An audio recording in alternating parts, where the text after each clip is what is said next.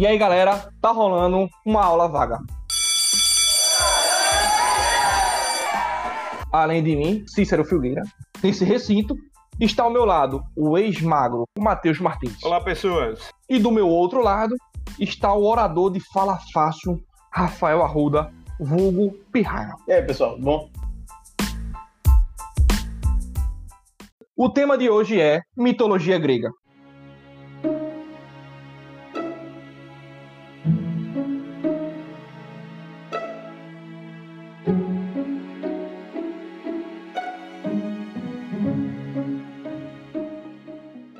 Ao falarmos de cultura grega, a gente tem milhares de elementos para englobar, como filosofia, ciências, arquitetura, artes visuais. Mas hoje vamos especificar mitologia grega. E para começar, a gente vai falando logo o que é mito e mitologia. A questão do mito e mitologia, elas se interligam, obviamente, e é complicado não ligar mito à religião, ainda mais na Grécia Antiga. Só que o mito ele tem vários significados, ou foi ganhando vários significados. Um deles, que a gente usa comumente, que é de mito ser algo fictício, uma mentira. Até quando você fala que uma pessoa mente muito, ela, ela é mitômana, é mitomaníaca. Mitomaníaca. Né? Mitomaníaca, é. Pra chamar. Isso me lembra alguém. Né? Faz até sentido quando você chama algum político com essa alcunha. Então, quando você usa o mito nesse sentido, não é o mito, não é o sentido que o mito tinha na Grécia Antiga. O grego tinha o mito como algo da religião dele. O mito, ele é um acontecimento que passou no mundo, um acontecimento verdadeiro, mas que ocorreu num tempo lá bem afastado, um tempo tão antigo, tão longínquo, que nem o tempo existia ainda. Talvez seja interessante a gente entender como é que o grego pensava o tempo. Não era da forma como a gente, que a gente sempre no avançar, linear, tudo mais. Mas a ideia de tempo grego era um pouquinho diferente, ela era cíclica, por assim dizer.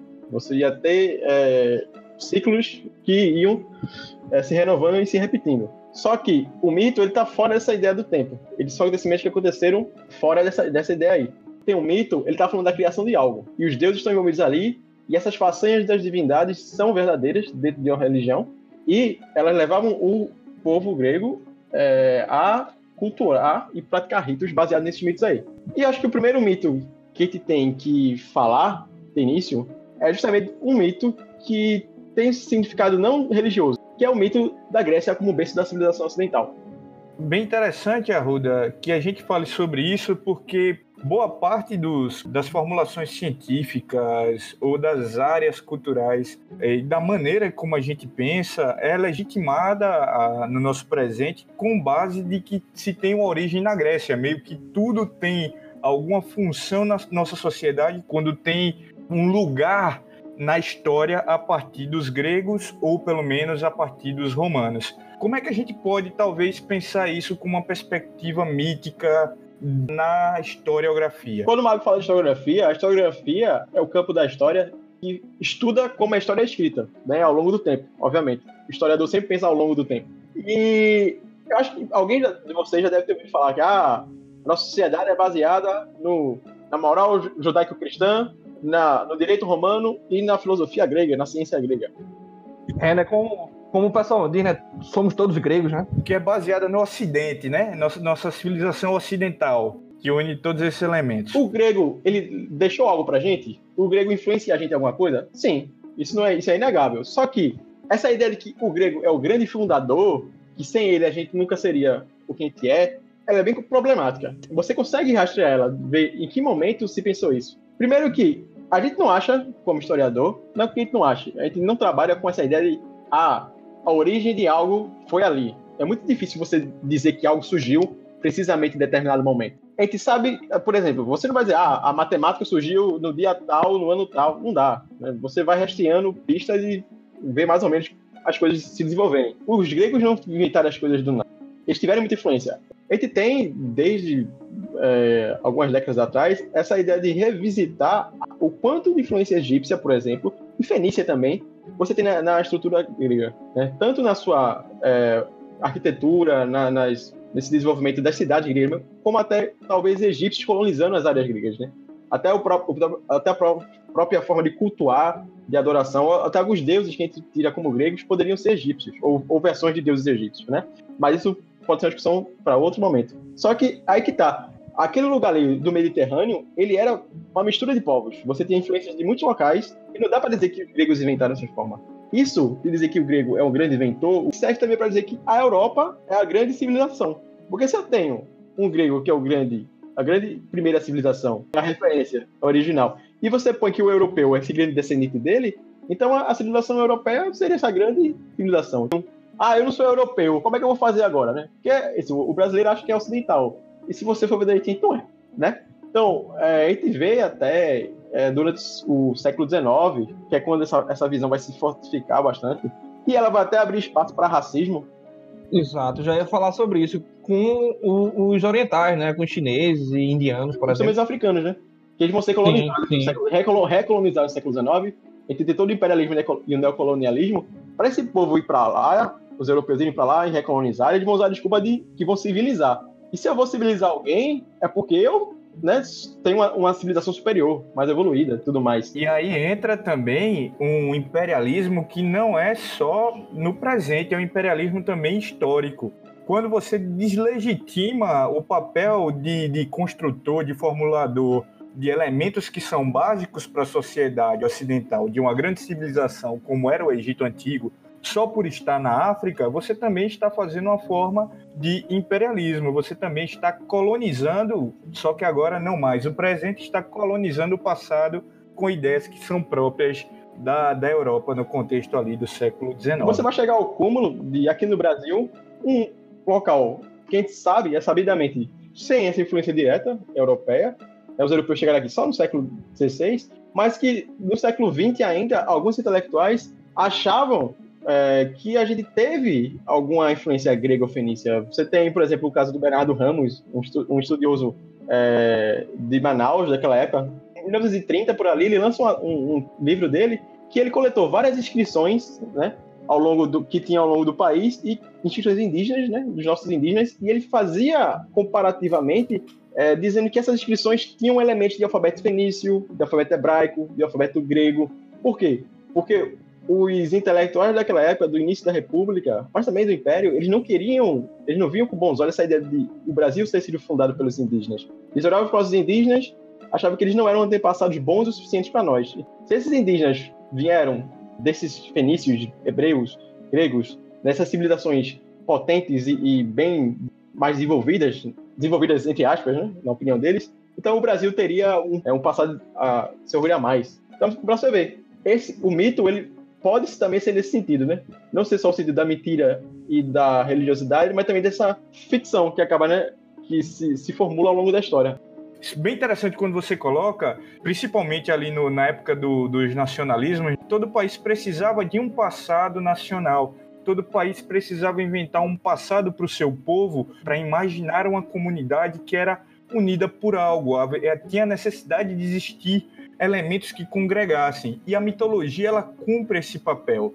Ela congrega, ela liga, tanto pela memória como pelo poder de imaginação e pelo poder de partilha, ou melhor, de compartilhamento, de todos serem cientes de uma mesma história, de uma mesma narrativa e serem partícipes dessa narrativa como herdeiros desse legado. Então, até para a gente pensar a formação de nossa sociedade, é interessante a gente compreender o que é o conceito de mitologia. Exatamente, porque todo mundo vai precisar de um herói, né? Todo, então, todo povo também vai precisar de um herói para chamar de seu. E às vezes esse herói é completamente inventado. E esse herói pode ser tirado de um, de um local, de um ambiente que na verdade não faz tanto sentido. Ô, Cício, como é que o Chico Anísio diz que é o herói? Quem é o herói? Ah, é o herói é o cabo que não teve tempo de correr. É, tá muito boa. E tem a questão do folclore, né, né, Cício? Conta aí pra gente essa questão de como é que os folcloristas entendiam. Pra gente estudar um pouco sobre a origem da ideia de Nordeste, quando eles vão criando essa ideia de Nordeste ali no início do século XX, né, alguns folcloristas começam a desenvolver a ideia de origem dos elementos culturais do Brasil. Então, se a gente for ver o que hoje a gente conhece, por exemplo, como candomblé, alguns folcloristas vão procurar a origem ali, por exemplo, na Idade Média, com a bruxaria. E outros folcloristas, como a gente vai estudar, por exemplo, a cantoria de viola ou outros elementos de poesia, é, como o próprio Câmara Cascuda ali do Rio Grande do, do, Norte, ele vai buscar, desde os gregos, uma origem que ia chegar no Brasil, entendeu? Eles iam falar do, dos aedos gregos, iam falar dos dos trovadores ali da, da, da Idade Média, até chegar no que hoje a gente conhecia como os violeiros nordestinos. Então eles teriam que buscar, tinham que jogar para a Europa a origem do elemento é, cultural brasileiro. Onde... Mais uma vez, uma necessidade de legitimar o passado, né? Exatamente, exatamente. Eles, eles sempre buscavam uma legitimação eurocentrista nesse sentido, sem provas cabais disso, né? Obviamente. Isso, isso chega ao nível, talvez, isso só colocando como conjectura, de influenciar também a produção cultural que estava sendo feita ou pensada naquele contexto. Afinal, a gente vai ver surgir no Nordeste um, um movimento cultural, vai ter muita força em Pernambuco, que é o movimento armorial, que busca justamente os elementos europeus desde a Grécia Antiga, para a gente ver, por exemplo, na, na produção do Brenan, é, onde ele está trazendo a cultura grega no famoso espaço em homenagem aos 500 anos de descobrimento do Brasil, famosíssimo aqui no Recife, a gente vai ter uma série de esculturas que lembram Ulisses e as sereias. Não digo que lembram visualmente, mas elas são nomi nominadas como. São esculturas falocêntricas. Todas cara. são falocêntricas, até por isso o, o, nome, o apelido carinhoso que a população recifense dá a esse local como Pica de Brenan. então, não, só para complementar aí, Matheus, algumas reportagens, matérias escritas pelo próprio Ariano antes do movimento armorial é, quando eu estava pesquisando sobre a cantoria de viola, eu encontrei alguns elementos, por exemplo, que Ariano disse que viu os cantadores de viola no interior do Ceará e ele disse que eles pareciam bar tocando violão, entendeu? Ele, ele tinha a necessidade de puxar aquela, aquele sentimento europeu, europeizante, para é, justificar, legitimar a cultura nordestina. Né? Então, só para justificar aí, isso fica mais forte quando ele materializa ele e outra galera materializam no movimento Pois é, pessoal. Então, por isso que a gente fez esse grande arrodeio. É, começou falando de Grécia e pulou totalmente da Grécia para o Brasil e tudo mais. Porque é aquilo. Se a gente está querendo desmentir logo de início que a Grécia não é a grande fundadora do Ocidente, não é a grande também, por consequência, grande ancestral da Europa, apesar de, claro, ter suas ligações culturais, isso é inegável, é, porque a gente queria mostrar que essa influência dela tá permanente ainda ou não necessariamente a influência dela é, direta, mas a influência de uma ideia do que ela seria. Né? Então, você vê, muitas pessoas criaram ligações com a Grécia, ou tentaram criar essas ligações, e isso acabou formando elementos da nossa sociedade. É, até hoje, a gente, pro bem ou pro mal, a gente vai estudando isso. Né? Tem pessoas de diferentes espectros políticos que vão utilizar isso, né? É, até questão de estética. Tem um exemplo bem pitoresco que é o pessoal que é supremacista branco. Ele usa aquela ideia a estátua grega ser branca para dizer que os gregos eram brancos e por isso quem não é branco não poderia ser europeu, né? Ou não poderia compartilhar esse tipo de cultura. Para você ver, né? Por quê? Agora voltando para a Grécia, se a Grécia ela foi admitida pela gente, não pela gente, né? Mas enfim, a gente não tem, não tem esse calibre todo para admitir isso. Por uma, uma longa linha historiográfica. É. Ela seria ainda importante ser estudada, né? Porque a gente não está falando aqui, sei lá, de mitologia indígena, a gente está falando de, de cultura afro-brasileira né, que são realmente espaços culturais que foram tirados da nossa historiografia, que só agora estão sendo rememorados, trazidos de volta. Mas eu queria começar por Grécia, até por essa noção de que tudo sempre se começa pela Grécia, a gente vai ter que começar pela Grécia, mas começar pela Grécia desmentindo essa ideia de que tudo começa pela Grécia. Ou melhor, desconstruindo, né? É, desconstruindo. Desmentindo, assim, não, não é exatamente uma mentira mas é uma, uma construção histórica que precisa ser reformulada, repensada. Nesse, é, nesse momento agora, o mito eu estou usando como uma narrativa. Mas vamos para mito na Grécia de fato, Grécia Antiga, né? Então, a gente quer falar sobre como essa mitologia se dava na Grécia Antiga, mas a gente tem que fazer de novo mais uma ressalva. É, eu sei, muitas ressalvas para iniciar o assunto. Que é, a mitologia grega que a gente vai falar mais, ela está restrita ao século V a.C., mais ou menos. Por quê? É o que a gente chama de período clássico, que é o período mais famoso, meio que o período de auge de algumas cidades e estados gregas, e que também que a gente tem mais documentação, né? porque historiador é aquilo, a gente só fala daquilo que tem... Ou deveria ser isso, né? É, ou, é, ou deveria ser, né? enfim. Porque... Vide Pereira da Costa, né, velho? Aqui, ó. Um adentro aí para historiadores pernambucanos, Pereira da Costa. Uma lembrança, aquele abraço. aquele abraço. Aquele cara que pega as fotos e esconde, pô.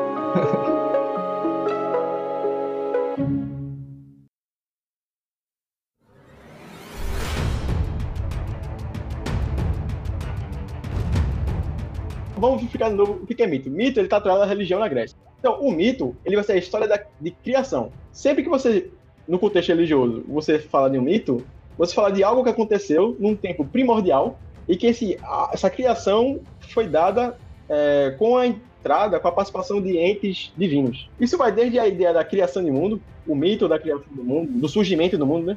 Que na mitologia grega o mundo não foi criado, ele surgiu, até a criação do, dos seres humanos, de, de, alguns fenômenos naturais, mas o mito sempre narra como algo foi criado, de forma divina, obviamente. Você tem essa influência do sobrenatural. O mito está nesse estado sobrenatural. Para começar, acho que a gente precisa diferenciar um pouquinho é, mitologia grega de da religião que a gente mais conhece, que é o cristianismo, né? que a gente vive dentro da sociedade que é cristã, né? basicamente, e tem grandes diferenças. Primeiro, a mais importante dela seria dizer que o grego ele não tinha uma divindade, ele não tinha figura de Deus. O grego ele tinha vários deuses, várias divindades, ele era politeísta.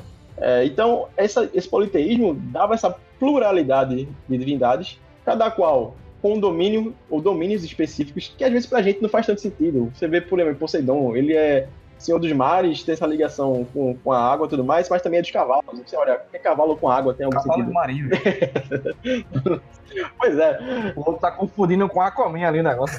É, eu Aquaman, entendeu? É, Me ajuda. com Aquaman, é. Pois é. É, Mas, então, es- essa confusão de, de, de domínios pro grego fazia muito sentido, né? Pra gente nem tanto. Não, outras, outras coisas. O grego, ele não tinha uma revelação. O nosso Deus, é, quando eu falo nosso, é só figura da linguagem, porque aqui acho que ninguém tá muito crente hoje em dia, não. Ele é revelado pra gente, e usa de profetas, né? De messias até. Porque ele é um ser tão superior a nós. Mais do que isso, ele é incognoscível. Você não pode conhecer Deus. Exato. Não tem como, né? Ele atua, atua por mistérios tal. Ele não tem uma relação. Ele, ele se mostra através de. Ele nunca está. É tanto que fisicamente não temos a ideia de como seja. Inclusive, assim, muita, muita gente aí, já que a gente deu esse parênteses para falar, muita gente pensa que quando se fala na Bíblia que Deus fez o homem em sua imagem e semelhança, estava se falando realmente de figura física. É, quando na realidade o que mais parece ali na interpretação é a questão da fala como um elemento criador, né? O homem ele vai participar da criação junto a Deus através da, da fala, ele nomeia todas as coisas. É a língua adamítica. Walter Benjamin. aí, Walter Benjamin. Benjamin sendo lembrado. O podcast é marxista cultural. Falou do chocolate de frango, Com certeza. Marxista de iPhone, mas. vamos de mascarados. iPhone não, eu uso o Xiaomi. Ah, Eu sou mais comunista ainda, tá? Já que eu tô com o celular chinês. Bem, então Deus foi. Deus, o nosso o Deus cristão, ele foi o cara, ou a mulher, de acordo com a ótima Elza Soares, afinal Deus é mulher, né? O CD é muito bom, que criou o mundo. Que criou o mundo e o mundo depende dele pra existir. Então ele chegou lá, não tinha nada, foi criou. Na mitologia grega, não. O mundo e os, e os deuses é, não tem essa relação. Você tem um caos e do caos se formou um mundo. Então os deuses eles nascem do mundo. Eles não, eles não criam o mundo, eles nascem do mundo. Então eles habitam o mundo como outros seres. Dividem o mundo com os seres humanos, com os animais. Claro, os deuses eles têm uma potência, a imortalidade, poderes né, extremamente grandes. Eles estão no outro patamar. Mas eles não são onipresentes, oniscientes, não como o, o deus cristão. Os deuses eles têm essa relação com o ser humano. É, aqui na Grécia dá pra você esconder algo de Deus. Os deuses enganam. É, exatamente. Mentem, traem, Eles ficam tretando entre um e o outro, cara. demais. Se, se não tivesse isso, não tinha metade das histórias. Era o BBB grego. BBB Olimpo, né, Cício? É, o BBB é um limpo, cara. Então, não tem uma revelação. Não, não precisava de um profeta pregar e tudo mais. Também eles não tinham um livro sagrado. Não tinha uma Bíblia da- da- dos deuses gregos. Por quê? Porque os mitos gregos eles eram passados de forma oral. De mãe, principalmente, para pro, os filhos, né? Dentro da, da comunidade familiar, do, daquele núcleo ali. E também pelos poetas, que nas praças públicas recitavam os costumes. Então tinha essa ideia do- dos costumes serem passados adiante. Não tinha uma regra escrita que dizia que o grego tem que orar em tal hora, virado para tal lugar, tem que dar tal oferenda. Claro, se fazia determinada oferenda de determinada forma para determinado deus, determinado período do ano, porque isso era o costume. Mas você não tinha um dez mandamentos gregos. Da mesma forma também, não tinha um clero. Você não tinha um padre, um, um bispo, um pastor. Claro, existiam sacerdotes, existiam sacerdotes, né? Pessoas que é, davam, a, davam a vida, não davam a vida, é, Devotavam a vida. devotavam, essa palavra. É mais fácil dar a vida de outra pessoa. É, É, mas- Deus, né? devotavam sua vida a esses serviços né, nos templos. Mas eles não. eram intermediários, por assim dizer. Eles não tinham esse, esse papel de aconselhar. A não ser quando eram ritos é, ligados à adivinhação tal, como era o rito de Apolo. Assim, eles, eles guiavam os cerimoniais, né? Isso é realmente esse papel. Mas não tinha todo aquele papel de, de intermediar. Eu acho que o que você quer dizer, Arruda, é que eles não tinham um poder intrínseco relacionado à posição social deles como sacerdotes. É, e é interessante falar de falar, falando do papel social, né? Que a mulher desenvolve um papel maior na religião grega do que na política, né? Grega. Porque na política é absolutamente nenhum o papel dela. Exatamente. Né? Na mulher, ela, por exemplo, cerimonial de morte, tá ligado? É a mulher que normalmente fazia as lembranças ou falava alguma coisa sobre o defunto. Ah, sim.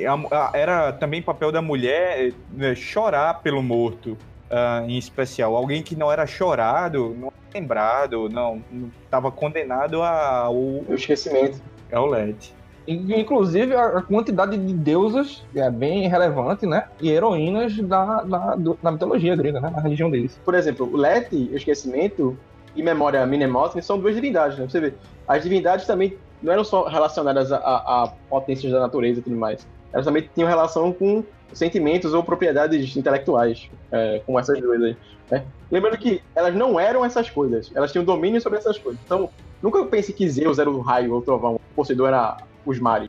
Quando a gente fala que esses deuses não eram as coisas em si, é porque eles tinham domínio sobre essas coisas. E esses domínios eles eram bem diversificados. Um só deus podia ser, usando o exemplo de Poseidon, novamente. Ele era deus dos mares, tinha a ver com os terremotos, tinha a ver com os cavalos, domínios que não parecem fazer todo sentido pra gente, mas é daí que essa relação de vários domínios para cada deus tem um, uma, uma lógica interna.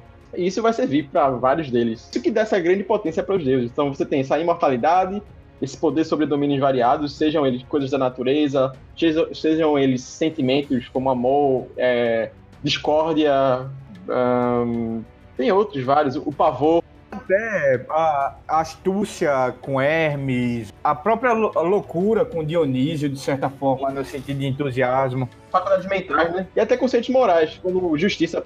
É, mudando um pouquinho o tema, mas não mudando ao mesmo tempo. Isso me lembra duas coisinhas aqui pra gente conversar agora, né? Que é sobre a cosmogonia e sobre a importância de dois carinhas aí. Quer dizer, talvez um deles tenha existido, né? que é Exildo e, e Homero. Talvez um deles, isso seja um título, né? É um... Exato, que é o caso de Homero, né? Então, quem são esses dois caras? Vê só. A, a mitologia grega ela chegou pra gente de algumas formas. Uma, como é tão antigo, chegou por relatos escritos, mas os relatos eram ou peças de poesia ou peças de teatro. Nisso aí você faz o seguinte: você mantém um mito, você tem ele fixado, só que assim, você mata o mito também um pouquinho, porque o mito, para ele estar tá vivo, sempre vivo, ele tem variáveis, várias variáveis. Quando alguém escreve né, e fixa ela, ela perde essas variáveis e meio que você cria um cânone, né? uma coisa que vai ficar, ó, esse aqui é o certo, os outros são errados. O que chegou pra gente muito inteiro foram os escritos de Exildo e de Homero. Uma pergunta para tu, Arruda, já que tu citou os dois.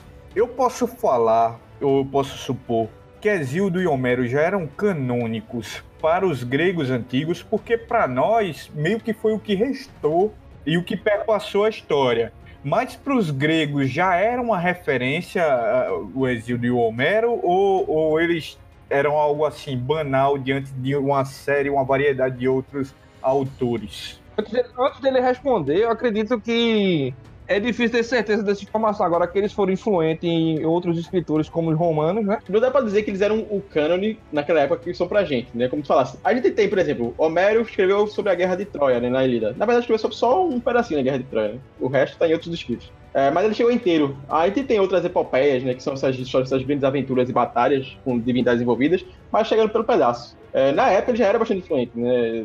Tanto na antiguidade como na, na Idade Média. Ele foi preservado por ele ter sido preservado, ele foi ganhando cada vez mais importância.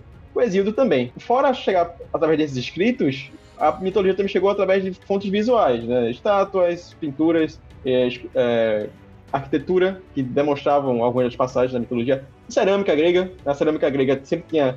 Sempre não, né? Mas muitas vezes tinha pintura de, de passagens, de cenas da mitologia nos vasos, né?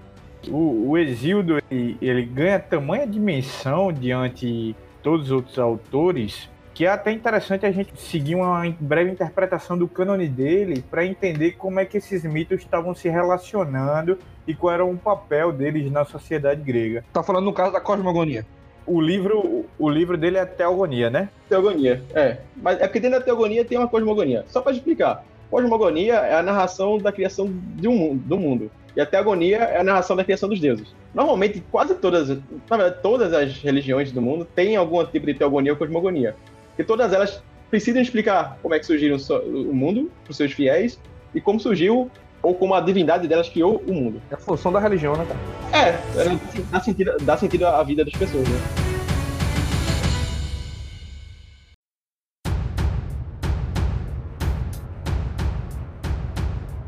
Numa narrativa resumida, o Exildo vai explicando que a origem de tudo deriva de um, duas forças primeiras. o caos, que era tudo que existia, mas tudo que existia sem uma certa organização entrópica, era tudo muito solto, muito sem sentido. E uma força organizadora que vem a colocar o caos em determinados padrões para dar origem à existência. Essa força é chamada de Eros. Da relação entre essas duas forças primeiras, vão surgindo o que a gente chama de deuses primordiais da mitologia grega. São eles as próprias personificações dos domínios que se dão no mundo. Por exemplo, Gaia ou Gea era a terra, a terra em si. Tártaro eram as profundezas, os lugares mais subterrâneos do possível. E Pontos é o mar, mas o mar no sentido de mar bravio, furioso, o, o que há de mais característico do que é o mar de um desses três é, entidades primordiais, deuses primordiais, a Geia, vai surgir meio que por geração espontânea uma quarta divindade que é Urano. Urano representa os céus. Também ele tem uma questão relacionada com, com a masculinidade, com o falo, tá tudo correlato na narrativa de Urano. Urano vai acabar se relacionando com a Gaia e dessa, desse matrimônio nascem 12 titãs três gigantes e três centímanos. Só que Urano, apesar de ser pai, ele não gosta tanto de seus filhos e ele manda que a Gaia prenda uh, seus filhos no seu ventre. Como uma mãe zelosa, a Gaia não vai gostar dessa circunstância e percebendo que Urano é um ser muito poderoso e que pode uh, sobrepujar suas crias com sua força, Gaia bola um plano para acabar destronando do seu papel todo poderoso. É, vai aí que vai começar o grande novelão da mitologia grega. Esse plano consiste em armar seu filho caçula Cronos o tempo para destronar o seu pai. E ela o faz dando uma foice a Cronos, que usa o instrumento para cortar o pênis do seu pai cai no mar, piu, espuma do mar sobe e nasce Afrodite. pois é, não tentem isso em casa, certo? Por favor, não cortem. Não vão na praia fazer essas coisas. E, não, não vai nascer Afrodite. Bem, vai saber, vai saber quem é a audiência da gente, né? Caramba, o caba tem que, o caba tem que ser muito doido mesmo de querer fazer isso ouvindo isso aqui. então, a gente já vê de certa forma uma correlação aí do pênis e do poder. Porque Urano castrado, ele acaba perdendo o papel uh, de entidade de Deus Todo-Poderoso. Isso é muito totem e tabu, né? Pois é. Que fase, né?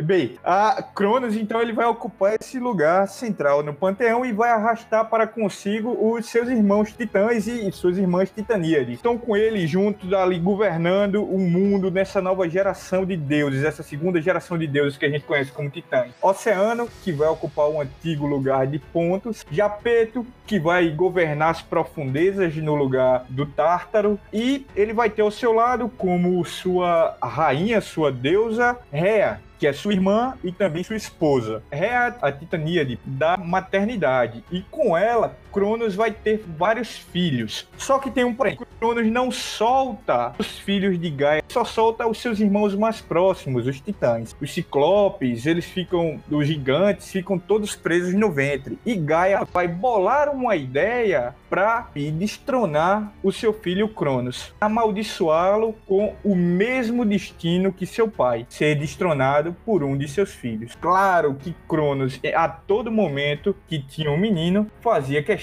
de engoli-lo, de devorá-lo para guardar no seu bucho e evitar que acontecesse consigo mesmo o que aconteceu com o seu pai. E, de novo, é o caçula que vai arrumar problema pro pai, porque o último filho que Cronos tem é Zeus. E Zeus, ele vai ser escondido pela mãe. A Rhea entra em contato com Gaia e arruma um jeitinho para salvar o filho. Eu acho que agora é interessante a gente fazer uma leitura de um texto derivado do, do Exildo para gente ver como é que era narrado mais ou menos essa questão da pitanomaquia. É, isso que a gente vai, vai ler é um, a versão em prosa, né? Na verdade, é a coisa já moder, modernizada. Faziam, os gregos faziam assim poesia. Por quê? A transmissão oral é mais prática em poesia. Por quê? Porque é mais fácil de você decorar quando tem rimas, quando tem estruturas rimáticas. Por isso que a cantoria de viola, por exemplo, aqui no Nordeste, ela se propagou mais fácil no sertão dos iletrados, né? Quando não tinha a, o letramento dos poetas ou da população em geral. Vírgula fechou a vírgula. As poesias eram lidas, eram declamadas em público, então eles tinham toda uma métrica específica. Se você pega uma versão boa, né, uma boa tradução desses caras, do Homero e Desílio, principalmente, você vai ver que vai estar em verso, né? Vai dar um pouquinho de trabalho, você lê e tudo mais. Enfim, também me ajuda, né? É um texto de mais de dois mil anos traduzir isso dá trabalho, não dá pra ficar bonitinho. Ainda bem que tem tradutor no mundo, né? Mas bem, lê aí, Cício, o pedaço aqui. Separou? O combate de Zeus e a divisão do mundo. O menino foi criado às escondidas numa gruta da ilha de Creta. Rhea teve a ideia de confinar sua educação aos correios, demônios que tinham o costume de dançar batendo as armas umas contra as outras. De fato, Rhea, preocupada em proteger o filho, contava com o barulho do bronze para encobrir o choro do bebê. Só uma, só uma observação, pessoal. Como eu falei, a gente falou para vocês, esse texto ele é do século XX e ele tem uns problemazinhos de tradução. A gente pegou ele porque ele é simples de ler, né? senão não dava para ler o, o conto inteiro. Mas pessoal, quando ele usa demônio, a palavra demônio, ela não faz sentido nesse, nesse significado de coisa ruim, de ser das trevas que, que tem hoje em dia. Hoje em dia, né? Alguns séculos. Isso é uma visão cristã da coisa. O demônio vem de daimon, que é uma Culpa de Paulo. É, aí é com você. O, o da, é daimon, que é uma palavra grega de fato, mas o daimon, ele era uma espécie de ser sobrenatural, tipo um espírito e tudo mais, que ele não era bom, nem ruim necessariamente, né? A mitologia grega tinha vários seres, fora os deuses e os semideuses heróis, como esses daimons, você tinha ninfas, que eram seres ligados à natureza, você tinha centauros. Faunos, sereias, quimeras. Faunos, né? Que é aqueles seres metade de homem, metade de bode, sereias. Então tinha muita, muito, muito ser diferentão. Assim. E os daimons são um deles. É, quimeras. O monstro tinha um bocado, né? Enfim, o cérebro, aquele cachorro três cabeças. Ah, se você for ver, por exemplo, os trabalhos de Hércules, ele matou um bocado desses bichos. Pois bem. Cercado pelas ninfas do lugar, o menino cresceu alimentado pelo leite da cabra, a Malteia, e do mel das abelhas do monte, Ida. Essa infância secreta transcorreu harmoniosamente, com batidas de de bronze e zoada de choro de menina e ninfa gritando. Sem que Crono descobrisse essa zoada toda, né? Enfim, voltando aqui. Sem que Crono descobrisse a existência de seu sexto filho. Já crescido, Zeus sonhava em destronar o pai, mas não conseguiria fazer isso sozinho. Teve então a ideia de lhe dar uma bebida que obrigasse a vomitar os filhos que engolia. O efeito foi fulminante. Libertados seus irmãos, Zeus pôde se lançar com eles num duro combate contra Crono e os titãs. Após 10 anos de luta, a guerra ainda continuava. Gaia decidiu ajudar Zeus e seu grupo, revelando-lhe o conteúdo de uma velha profecia. Vocês não podem nunca vencer o exército do seu pai sem o auxílio dos ciclopes e de outros gigantes. Desça, pois, as profundezas do Tártaro, onde estão encerrados. Liberte-os e eles lhe darão um trovão o relâmpago e o raio. Zeus seguiu seu conselho e, com a ajuda dos ciclopes e dos cem braços e dos gigantes, conseguiu derrotar o pai. Como tinha vencido graças a seus irmãos Hades e Poseidon, Zeus partilhou com eles o domínio do mundo. O universo se dividia em três regiões: o céu estrelado, a terra eram as primeiras, o oceano, que rodeava a terra, era a segunda, e por fim, vinham as partes subterrâneas. A sorte destinou a cada um ao seu reino. Zeus recebeu a parte eh, luminosa e terrestre. Suas armas simbolizavam as forças celestes Coube a Hades a parte subterrânea para onde vão os mortos. Foi reinar no Hades, sobre o povo das sombras. Poseidon, enfim, fixou seu poder em, sobre todos os elementos líquidos, os mares e os rios que percorriam a terra o Cício leu aí o, o, o, mito, e é daí que você forma esse cenário né, de básico do, do, da mitologia e dos deuses olimpianos. Né? Olimpianos porque eles foram morar lá no Monte Olimpo, que é a montanha mais alta da Grécia. E são a terceira geração de deuses, né, Arruda? Então, fica lá deuses primordiais, titãs e olimpianos na sequência. E, inclusive, se você me permite mais uma parte, ah, tem uma explicação interessante para falar porque tem essas três camadas de divindades na tradição da mitologia grega. É isso. É uma explicação, é uma explicação tangencial, né, na real. É tipo aquela ideia de, de, de hipótese histórica, né, no caso. Sim, sim. É uma hipótese só, é uma tentativa de explicar, não há grandes fundamentos para explicar, para, como é que eu posso dizer, consolidar isso ainda, mas de qualquer forma é uma uhum. tentativa. Uhum. E alguns estudiosos têm levantado essa hipótese, que é o fato de cada geração de divindade representar um povo diferente que colonizou a região da Grécia Antiga. A gente sabe que ali houveram, no mínimo, um, cinco grandes conjuntos de povos que, de uma forma ou de outra, pararam lá. Os Pelasgos, que eram o primeiro povo autóctone que surgiu realmente no, ali no fim da Península Balcânica, os aqueus, os eólios, os jônios e mais tarde os dórios. Fora a influência barra colonização egípcia e fenícia ainda, e depois a influência de trocas culturais de outros povos, então é bem misturado. Essa teoria é o seguinte, Arruda, ela vai falar que essas gerações de deuses não estavam constituídas num panteão a priori, ou numa narrativa, numa crônica, numa teogonia a priori na realidade, são uh, deuses que estavam correlatos a essas levas migratórias que se solidificaram, se sedimentaram uh, na Península Balcânica. O que é que eu quero dizer com isso?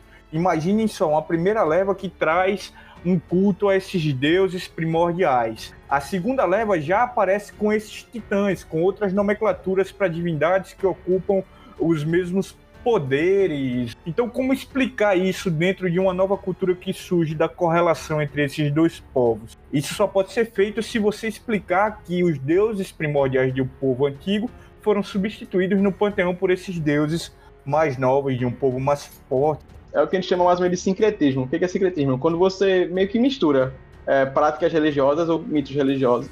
É que mitos religiosos é meio redundante. Bem né? comum aqui no Brasil. É, de uma religião com a outra. Você acontece muito.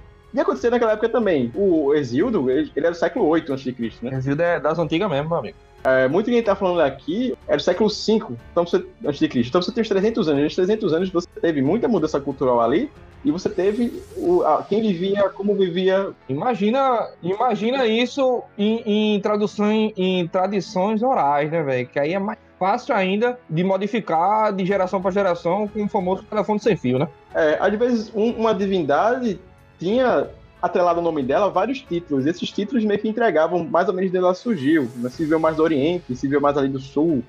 É, uma divindade tinha uma característica que pegava outra. Posso dar essa de Apolo. Apolo hoje em dia, ele tem a impressão que Apolo é associado ao Sol, mas o Sol na verdade é Hyperion. É, o Apolo estava muito lá ligado à poesia. Hélio, não? É, Hélio, desculpa. É. Hyperion é outro. Hyperion é titã. Então, você tá vendo, uma coisa às vezes passa para outro deus, né? Um, um, um domínio passa para outro deus. Herói também, né? No caso de Hércules, que era lá que. É, é. Pronto, eu acho que o sincretismo mais fácil que a gente pode falar é, são dos romanos. Ba quase todo deus grego, ou, ser mitológico grego, acaba tendo um par romano.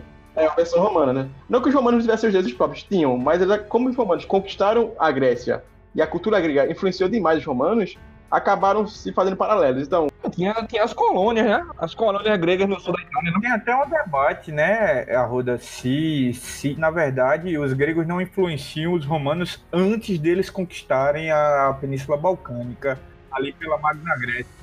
Então, porque tinha os romanos, é, que seriam os italiotas, né? Então, tinha esses gregos ali no sul, tinha os etruscos também, que os etruscos estão os diferentões. Ninguém sabe que danado os etruscos queriam da vida. A língua deles, se não me engano, acho que não foi traduzida até hoje. Não, não tem informações suficientes, não é? Não. É uma linguagem que a gente não sabe desenrolar ainda não. Então, por exemplo, só para dizer rapidinho, tipo, o Zeus grego, Júpiter romano, Ares grego, Marte romano, uh, Hades grego, Plutão romano, né? Os, os planetas da, do sistema solar são todos deuses romanos, né? Mas que têm é, os seus similares gregos. Então, Netuno é Poseidon, e por aí vai. Poseidon, enfim. É, a forma de escrever também muda um pouquinho, né? Porque, enfim, do, mais de dois mil anos tem também diferença na escrita. Pois bem, então é mais ou menos isso. É daí que a gente tem esse cenário aí de, é, do, da base da, da mitologia. Nesse ponto aqui, já que a gente tá falando aí de cosmogonia, etc., é importante a gente falar da importância do que o mito é criação. Acho que o mito de Persephone, Cício, ele vai dar, dar uma noção bem interessante pra gente sobre como há essa relação entre o criar as explicações para as coisas do mundo e, e a mitologia per si todo mito ele é a história de criação. Do que? Não sei, mas de alguma coisa. Porque ele sempre tá, tá mostrando o início de algo. É aquela ideia. Lembra que o mito, ele, o, o acontecimento do mito aconteceu no tempo primordial. É como se fosse o tempo antes do tempo começar a ser contado. Então lá deu origem a algo. Esse de Persephone é um dos mais fáceis e é também um dos mais interessantes, porque ele é muito, ele é muito prático. Perséfone era uma filha de duas divindades uh, olimpianas: Zeus, o Todo-Poderoso, e Deméter, que é a deusa relacionada à agricultura, a tudo que floresce, a tudo que nasce da terra. Perséfone é uma deusa que é muito bonita e chama muita atenção de outras divindades, inclusive de seu tio Hades, que ao vê-la passeando pelos bosques próximos ao Olimpo, decide levá-la para si, raptá-la para viver com ele em seu reino e tornar ela sua mulher. É, porque esse negócio de consentimento ali na Grécia, isso não usava muito, não. Uh, no Hades, ela vai gerar uma certa frustração na sua mãe, que se sente perdida sem ter sua filha preciosa, a quem ela tanto amava. E Deméter, por conta disso, passa a não exercer mais seu domínio sobre o mundo. Ela não faz mais a agricultura florescer, ela não faz mais a pecuária ter crias. E assim os homens passam a sentir fome a não ter mais alimento e, consequentemente, os deuses passam a não ter mais sacrifícios. Esse rapto de Perséfone, então, gera um desequilíbrio no mundo, tanto dos deuses, no mundo divino, como no mundo dos humanos. Tamanho é o impacto que isso vai gerar uma preocupação no próprio Zeus, que vai intervir na situação através de seu filho Hermes. Ele manda Hermes ali, o mensageiro deuses para negociar com Hades, para explicar a situação e tentar de alguma forma trazer Perséfone de volta a, ao mundo, ao mundo dos homens, ao mundo Deus, não no submundo. Hermes, quando chega lá no Hades, para conversar com o próprio Hades, dono da casa, e qual é a decepção do Hermes? Ele chega lá e vê a Perséfone comendo uma romã. Quando você come algo no Hades, você não pode mais sair de lá. Ele diz: Como é que eu vou levar a Perséfone de volta? Vou ter que usar de muita astúcia e muita negociação. Mas Hermes é esse deus realmente relacionado com a pala, com a boa conversa, com a oratória, e ele vai acabar de uma forma ou de outra conseguindo dobrar Hades, mas não completamente. O resultado dessa negociação vai ser o seguinte: Persephone vai passar metade do ano com Hades no Hades e a outra metade do ano ele vai passar com ela vai passar com a mãe Deméter no Olimpo. E daí a gente vai tirar o quê? O surgimento das estações do ano. Porque quando Persephone habita o Olimpo junto a Deméter, ela faz as coisas frutificarem. A natureza floresce, cresce forte, dá frutos. As pessoas têm alimentos. Época de colheita, época de festa, de calor. A humanidade está bem, está provida de alimentos. Mas quando Perséfone volta para o Hades, Deméter fica triste e não quer mais trabalhar. E aí a gente vê a natureza se encrudecendo, a gente vê o outono, as folhas caindo, as coisas deixando de produzir e depois vem o inverno, as secas, nada frutifica, nada dá mais. E dessa relação a gente vai ver aí como é que os gregos tentavam de uma forma mítica explicar a, os fenômenos da natureza, como é que surgia essa relação com as estações do ano.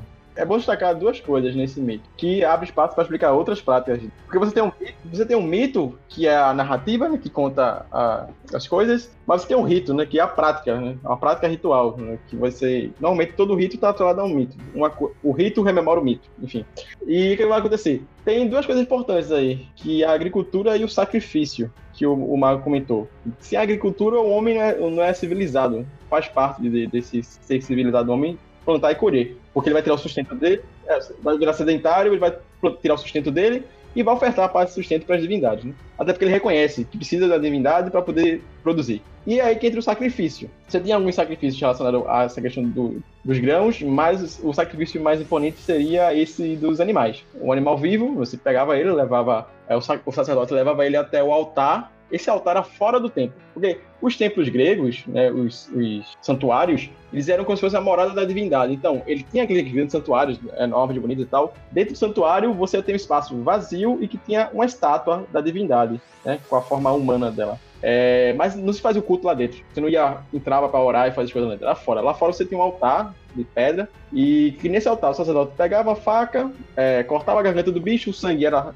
era aparado na tigela e daí você fazia o quê? Você vai abrir o bicho, vai retirar as vísceras dele. Algumas vezes se fazia uma leitura dessas vísceras para pro dever presságios, adivinhar, espécie de adivinhação do futuro ou, ou da sorte. Carne, ela era assada por, no, ali no fogo do altar. O que, que era ofertado aos deuses? Era o osso revestido de gordura do, e a gordura do animal. A carne em si, ela era comida pelos fiéis, pelos adoradores lá. Esse ritual, essa prática aí, ela faz sentido porque tem um mito para explicar isso também, que é o mito de Prometeu. Prometeu era um titã, mas ele não foi. Estava no meio daquela briga de Zeus contra os outros titãs, ele ficou de boa, tendo máquina. Ele sobreviveu, ficou de boa, não foi, não foi preso. É, só que o Prometeu, ele tinha um negócio que ele gostava muito dos humanos. Ele sempre puxava a sardinha para os humanos. E quando rolou do Prometeu pegar um boi, vivo assim, matar o boi, e ele ia distribuir a carne, pegou, a, os ossos, revestiu a gordura para ficar aquele negócio bonitão, né? Você vê lá aquela gordura tá, tá, tá gorda na carne. E pegou a carne do bicho em si, a carne tenra, macia, e escondeu por debaixo da, do couro do bicho, da, da pele. Aí você ia olhar ele tava só o couro, você não ia querer. Ele queria que Zeus pegasse a parte ruim da coisa. E Zeus se ligou nisso, na sardemanha dele.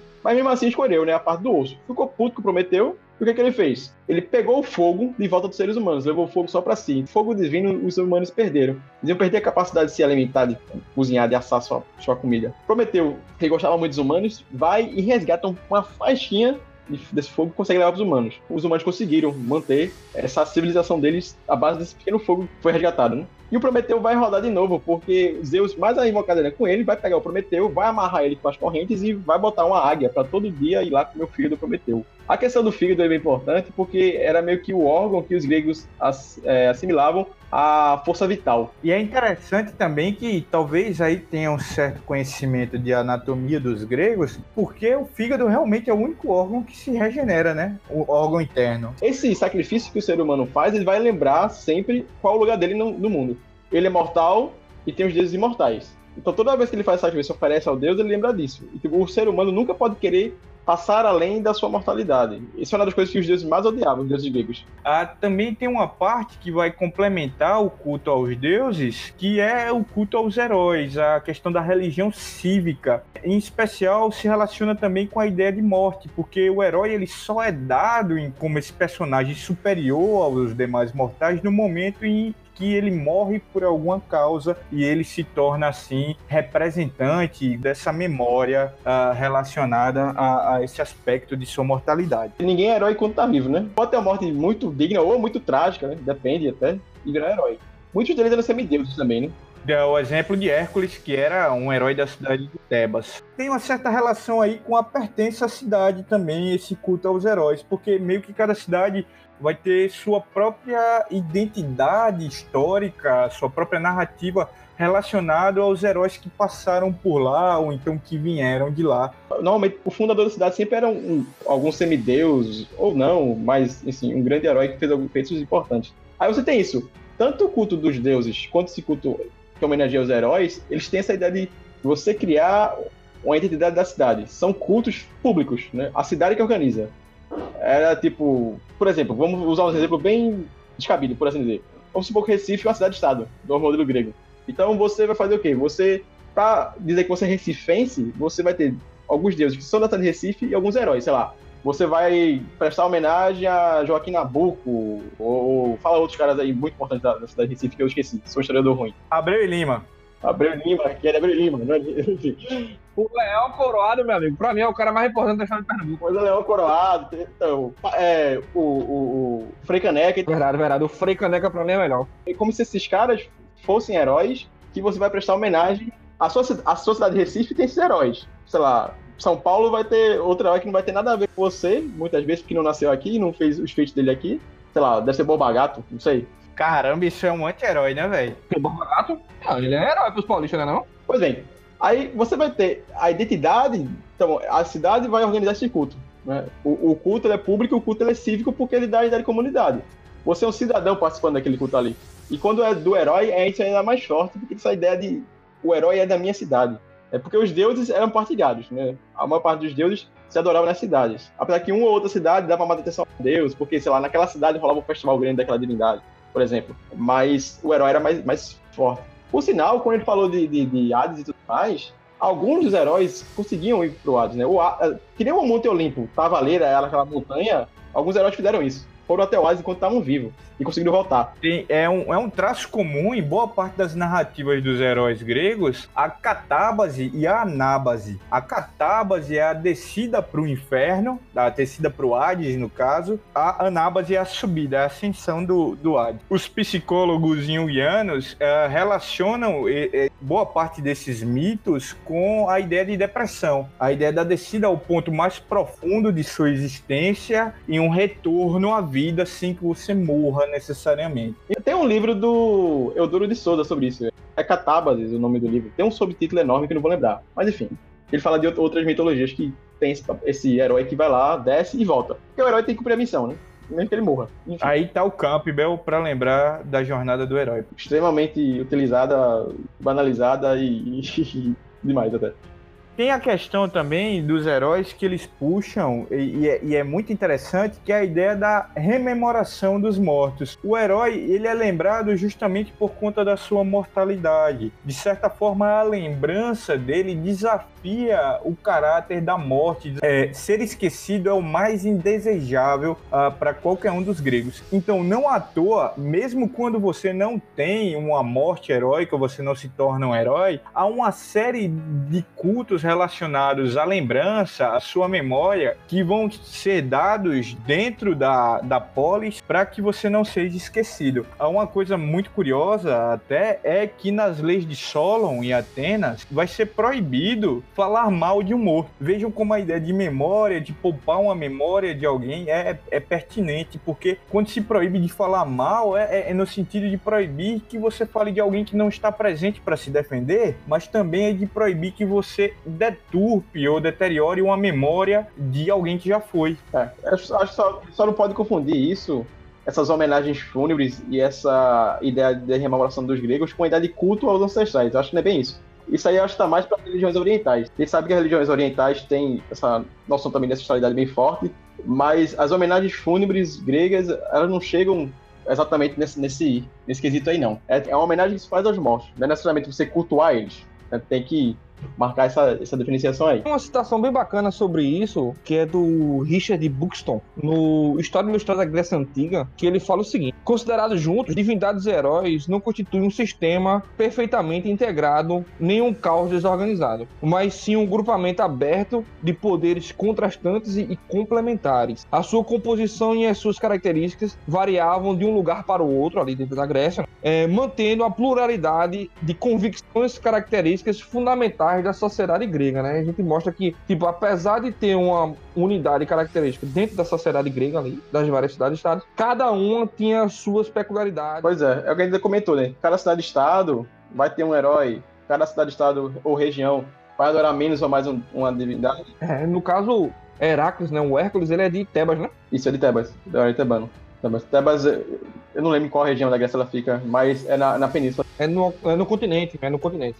É, você tem isso também, né? Lembrando que a Grécia era disparada, né? Então, tipo, é aí que dá essas características básicas do. Seria o século V grego, século V a.C., óbvio, grego, e o culto padrão dos deuses e dos heróis. É interessante entender essa dicotomia que existia entre nas mulheres, no papel das mulheres, dentro da religião e dentro da política, né? Porque dentro da política grega é zero, praticamente. É tanto que existe o, o gineceu, que é a parte da casa lá onde as mulheres ficavam concentradas, tendo esse, esse, o seu dia a dia, né? As mulheres na, na religião grega, tanto com a, falando da parte mitológica, como na parte prática da religião, há, uma, há um papel certamente significante das mulheres nesse sentido, né? Tanto com relação aos deuses e heroínas, né? A gente já falou de alguns aqui. Tem Hera, Atena, Afrodite, Deméter, e tanto das heroínas como Penélope, por exemplo, há um papel fundamental aí dentro da religião mas também há uma visibilidade delas dentro da própria prática religiosa.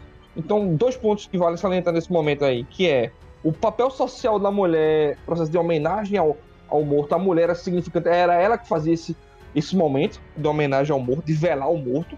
E também é interessante observar a relação do papel feminino é, dentro da mitologia. Por exemplo, as mulheres que renegavam o deus Dionísio em algumas histórias, estavam em, em momento de alucinação.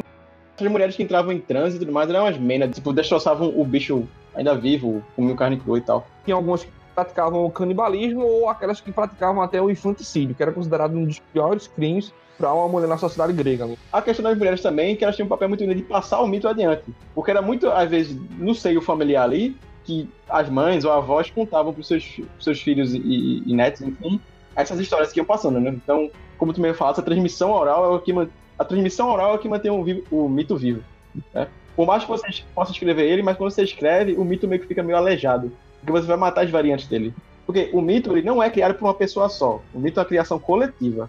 Então, se é coletivo, ele tem que ficar passando assim, de boca em boca mesmo pra valer. É por isso que é, por isso que é quase impossível, digamos, impossível de verdade, você dar autoria a alguma transmissão oral de cultura.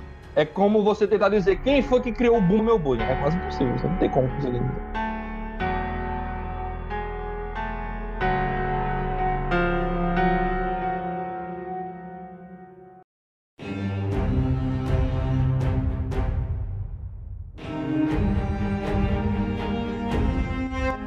É, partindo já para outra temática aqui, a gente pode falar um pouco sobre divergências de culto. Isso aí o, o que a Ruda sabe bem falar. É, saber bem, bem, aí você forçou a barra, porque nem a galera que é estudiosa sabe bem. Nem eles mesmos, os gregos, sabiam bem.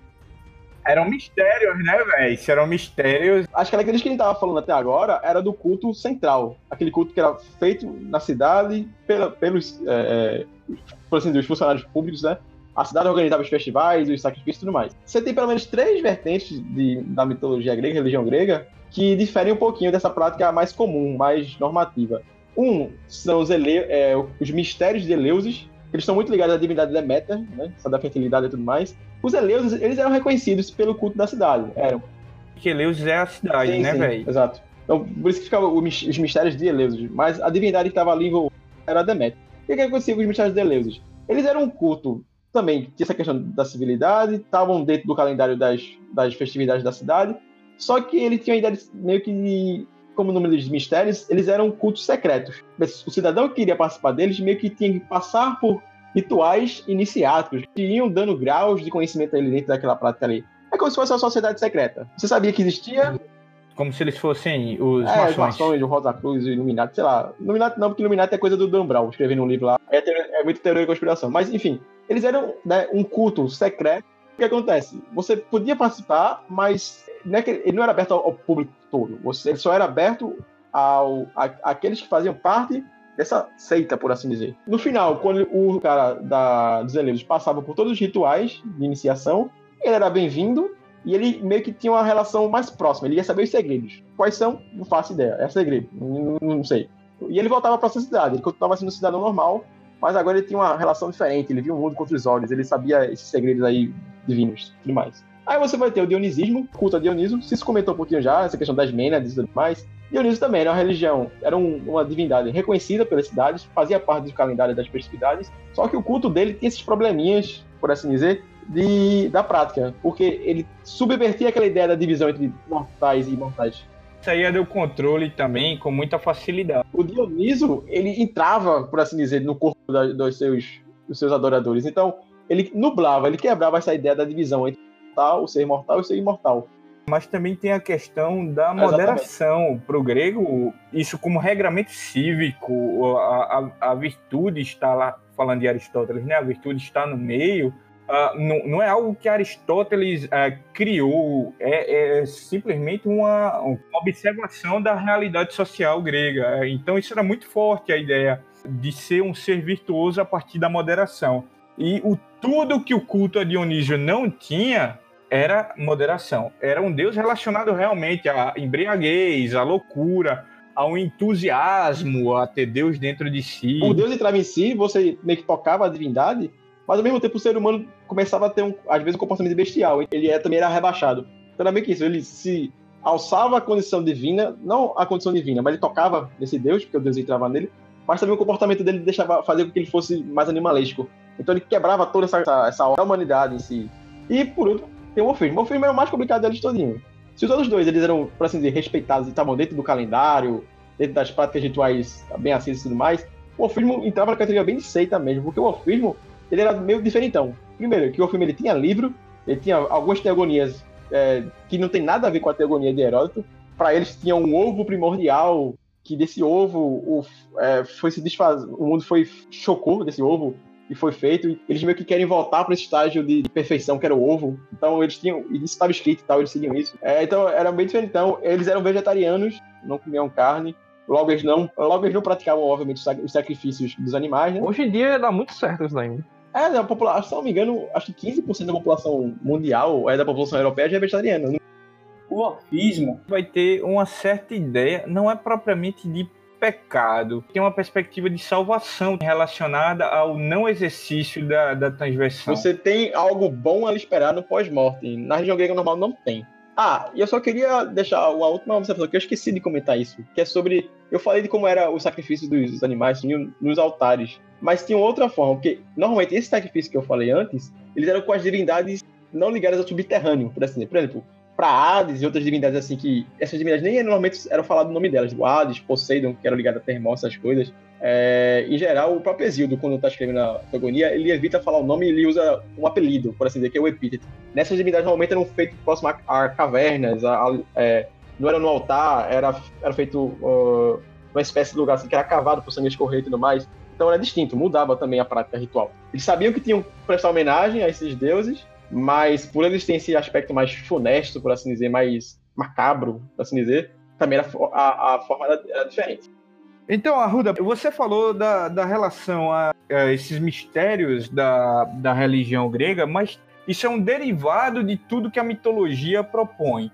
Mas tem também um, uma prequela dessa mitologia, pelo menos nas análises de alguns estudiosos, como o Martin Bernal que é o autor do Black Atenas, que ele vai falar que uh, a religião grega e a cultura, a filosofia, a matemática, até mesmo a medicina, de certa forma, foram influenciadas por outras culturas mais antigas. Os Black Atenas, né? Black Atenas, no caso, Atena Negra, no caso, são três livros que o Berno escreveu enquanto estava vivo. O Berno morreu no começo dos anos 2000.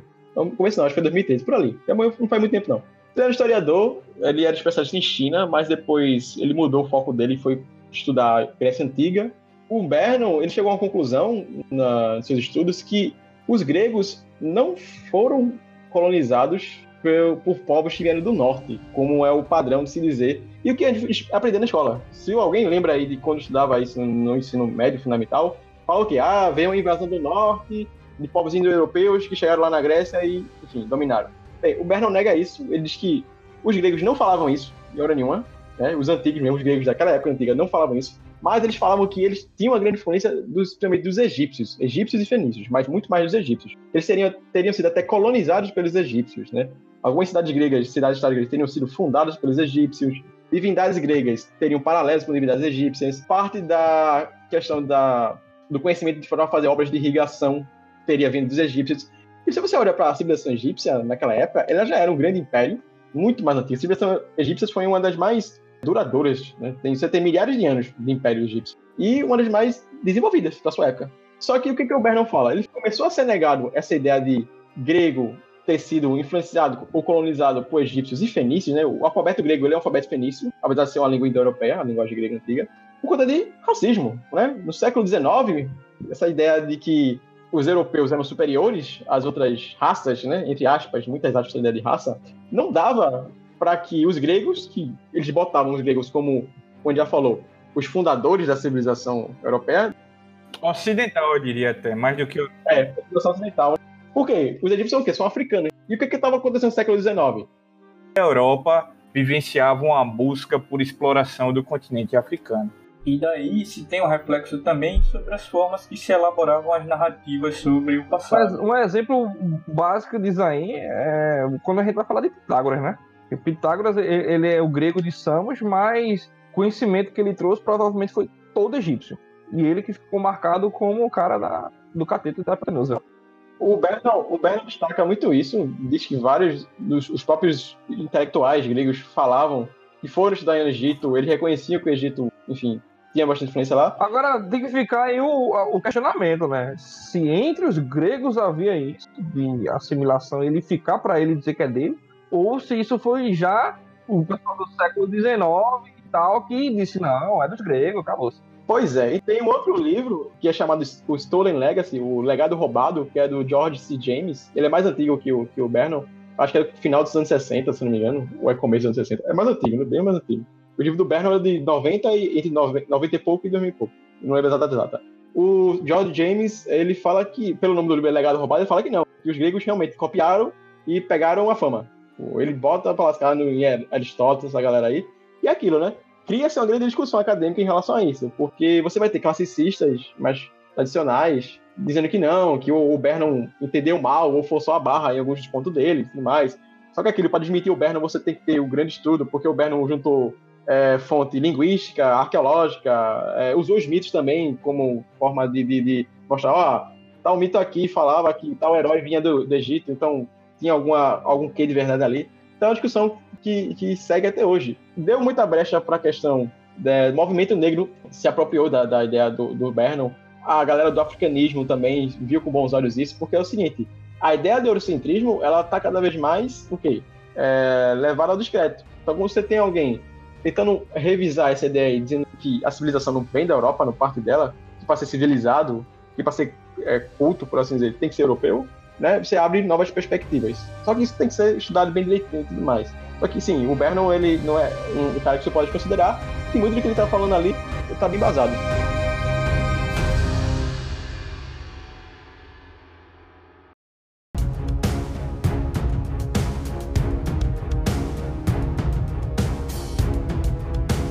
Perguntinha aqui no final, só pra gente dinamizar, a gente trabalhou com mitologia grega, eu queria saber vocês qual é o ser fantástico, ser mitológico, que é mais interessante para cada um de vocês. Começando por Arruda, e por favor, Arruda, diga o porquê é o mais interessante. Véio, eu vou ser muito clichê, porque eu não vou parar muito pra pensar. Vou, a primeira coisa que vem na minha cabeça é o Heracles, Hércules, né? Por quê? Ele é aquele grande herói, o mais conhecido, eu clichê mas eu cresci lendo ou vendo o Hércules, não só, sei lá. Ele tem um desenho da Disney, né, velho? Era, velho. Passava na TV Crush. Que eu achava muito. É, era na Crush? Acho que não. Acho que era outro. Era Crush. Ah, tá falando do seriado, é seriado. Não, o desenho, né? Eu tô falando do seriado. O seriado é no SBT? Não. Ah, não, o, é, da Record. Nossa, seriado. Tinha ele e tinha a Xena, né, velho? Que era do mesmo período. E rolava crossover um com o outro, era bom ele. É, então, uma das coisas que me fez ler, ler de forma mais acadêmica mesmo sobre mitologia foi o Hércules, os, trabalhos, os dois trabalhos dele. O próprio Berno comenta sobre o Hércules, a influência egípcia que teria no, no Hércules e tudo mais, que daí já é outra, outra viagem. Todo mito é meio que inesgotável. E o Hércules, ele é muito, muito inesgotável. Então, eu gosto bastante dele. Várias reflexões que você pode tirar dele como herói. É que não é só aquele homem forte e ogro, ridiculamente poderoso. Ah, pô eu gosto muito da, da ideia das sereias, velho. As sereias, inclusive as sereias gregas são diferentes da, das sereias ah, que eu posso dizer modernas, porque na verdade elas não eram metade peixe, metade mulheres, elas eram metade mulheres, metade pássaros. Elas ficavam no rochedo cantando para atrair os marinheiros e tentar fazer com que eles batessem nos rochedos para naufragarem. Só as sirenes, né? Acho que outro nome para sereia é sirene, se não me engano. Então, mas a sereia ela tem essa questão do encanto, ela tem essa questão do envolvimento e poucas são as situações em que os homens conseguem se desvencilhar das sereias, porque você não consegue lutar contra elas, você não consegue vencê-las propriamente. Só para citar dois casos em que as sereias conseguem ser dribladas, no mito dos argonautas, a gente vai ver que o Orfeu vai tocar e as sereias vão se calar para escutar o Orfeu de tamanha beleza que era a sua voz e seu canto. E outro mito é o da Odisseia, quando Ulisses está voltando para Ítaca e ele avista ao longe as sereias e ele pede para todos os marinheiros taparem o ouvido com cera, mas ele quer escutar o canto das sereias de alguma forma e com sua astúcia ele pede para ser amarrado ao mastro do barco para não se jogar ao mar e ir atrás dessa, desses seres fantásticos e encantadores. Pois é. É, só um, dois, dois adendozinhos. Um, eu gosto muito mais da Odisseu do que Ulisses soa mais grego. Acho que, se eu não me engano, era mais usual, né? E o Hércules, como eu falei, ele também tinha muita tragédia na vida dele. De ter matado os filhos, de ter. ter os trabalhos foram para espiar esses, peca, esses pecados dele, entre aspas e tudo mais. Então, como eu falei, ele não era simplesmente um cara muito forte, né? Que era o preferido do pai, né? Por assim dizer. Eu tinha uma predileção por ele. Mas sofreu muito na, mãe da, na mão da madrasta e tudo mais. Tem, a, a história, o ciclo de mitologia dele é muito grande. Acho que deve ser um dos maiores, assim, das figuras heróicas. Diz o teu Cis. Posso dizer dois? Não. Pode não, não, mas vou dizer. e os motivos são os melhores de tempo. Primeiro, Cérbero. O cachorro de três cabeças. Por quê? Porque eu tinha um cachorro chamado Hades. E o outro, Nossa, que bacana! E o outro é um carinha, velho. Não sei se você vai reconhecer dele aí, ó. Que é o Philoctetes. Philoctetes. Alguém sabe quem é Philoctetes? Lembra aí, Alda? Sabe quem é? Foi o mestre de armas, podemos dizer assim, de Heracles, né? De Hércules, né? Foi o mestre de armas dele. Inclusive, ele era um dos argonautas. Mas eu escolho a versão da Disney dele, viu? Aham. A versão de Sátiro, de Sátiro barrigudinho pequeno. Exatamente. A versão da Disney eu, eu escolho essa. Então, com isso, acho que a gente consegue fechar aqui o programa. Vamos só deixar as dicas culturais, as fontes e, e outras informações. Diz a tua dica cultural, Marcos. Já citei aqui o mito das sereias, né? Eu- Um personagem que me interessa muito na mitologia é o Odisseu, ou Ulisses no latim. E tem um filme de 97, filme bem cinema em casa, SBT e tal, mas que de certa forma eu acho que tem um, um retrato bacana, interessante, divertido sobre as viagens do Odisseu, que é a Odisseia. E pra época é super bem produzido. Do que minha memória. Filme de 97 aí, fica aí a recomendação. E, e já entrando na minha dica, posso complementar então aqui, Roda? Faça complementação! Tá parecendo. é, como é o nome daquele. Choque de cultura! É, duas dicas, hein? Já que eu falei duas figuras mitológicas, eu vou dar duas dicas. Na verdade, na verdade, a dica de Cícero é uma antidica. A antidica do Cícero. Não assista Titãs. O filme é horrível, certo? Sem falar que de repente eles matam os deuses no 2. Como que nada? Vamos botar aqui Zeus e Hades conversando e de repente eles morrem. E uma dica mesmo, pra quem é adolescente aí, ou tem um filho adolescente, ou tem um parente adolescente, enfim. É coleção Mitologia Helênica do Menelaus Stefanides. Ele é da editora Odisseus. E é muito bacana essa coleção, aí- essa coleção aí de oito livros. Arruda, pra terminar. Pra terminar, eu vou meter um, um tipo um Ítalo Calvino aqui e vou dizer pra vocês lerem os clássicos. Né? Leiam a Teogonia de Exildo, leiam a Ilíada de Homero. Por isso eu, eu gosto de Arruda, porque ele é o mais lúcido daqui. Ele tentando. E se alguém quiser procurar o Aula Vaga, se alguém quiser conversar conosco, mandar uma dúvida, como Bom, é que eles fazem? Até agora, Instagram e Twitter, aula vaga. Só botar lá, vai aparecer um bonequinho ouvindo música. É, na verdade, ouvindo podcast. Vai lá, siga lá, Ele tá com o livro na mão, então ele tá estudando, né, pessoal? ouvindo o podcast. E conferindo se a gente tá falando verdades ou não, hein? O melhor de tudo, o melhor de tudo é que você coloca uma imagem que é pra ser autoexplicativa e você tem que explicar a imagem. Exato. Pra tu ver como é a coisa, hein? Hoje em dia tá assim? Hoje em dia no Brasil tá assim. Que a coisa tá bem autoexplicativa, mas Não dá, né? Não consegue. E pra sugestões, reclamações e, sei lá, patrolar a gente, que eu sei que vai ter algum troll, tem um e-mail da gente, né? aulavagapodcast.gmail.com. É só Ou pode comentar também lá no direct do, do, do Instagram, né? Ou qualquer coisa aí, é tudo nosso. Beleza? do Instagram. É. É, o Instagram é aulavaga.podcast, não é isso? E o, e o Twitter é o vaga underline aula. Então, todos os links vão estar na descrição, né? Foi bom falar com vocês nesse primeiro episódio e até a próxima, pessoal. Tchau, tchau. Tchau, galera. Tchau, pessoal!